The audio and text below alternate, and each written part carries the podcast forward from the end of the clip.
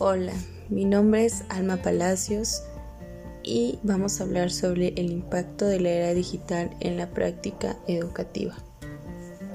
Bien, tomando en cuenta que nuestro país es un sistema de reciente creación, no se cuenta con la experiencia en la creación y aplicación de planes de estudio por tanto, las adaptaciones que se hacen al actual sistema por competencias adoptando del extinto sistema educativo francés resultan divagantes y antiguas en esa primera etapa, mismas que no se ha previsto su utilización a lo largo del plazo, pero que se está tomando como un sistema interino para aprovechar en lo posible el tiempo ocioso que se tiene debido al confinamiento actual.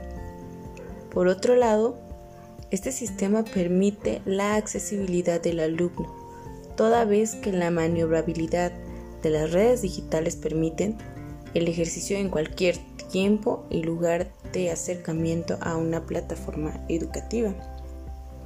Y debemos dejar de lado y fuera la objetividad de la óptica del romanticismo social, en donde se hace martir a los supuestos alumnos de bajos recursos económicos, tan falso que resulta evidente que ese ejemplo tenemos actualmente, por si bien ahora el incremento en los niveles medio superior han subido.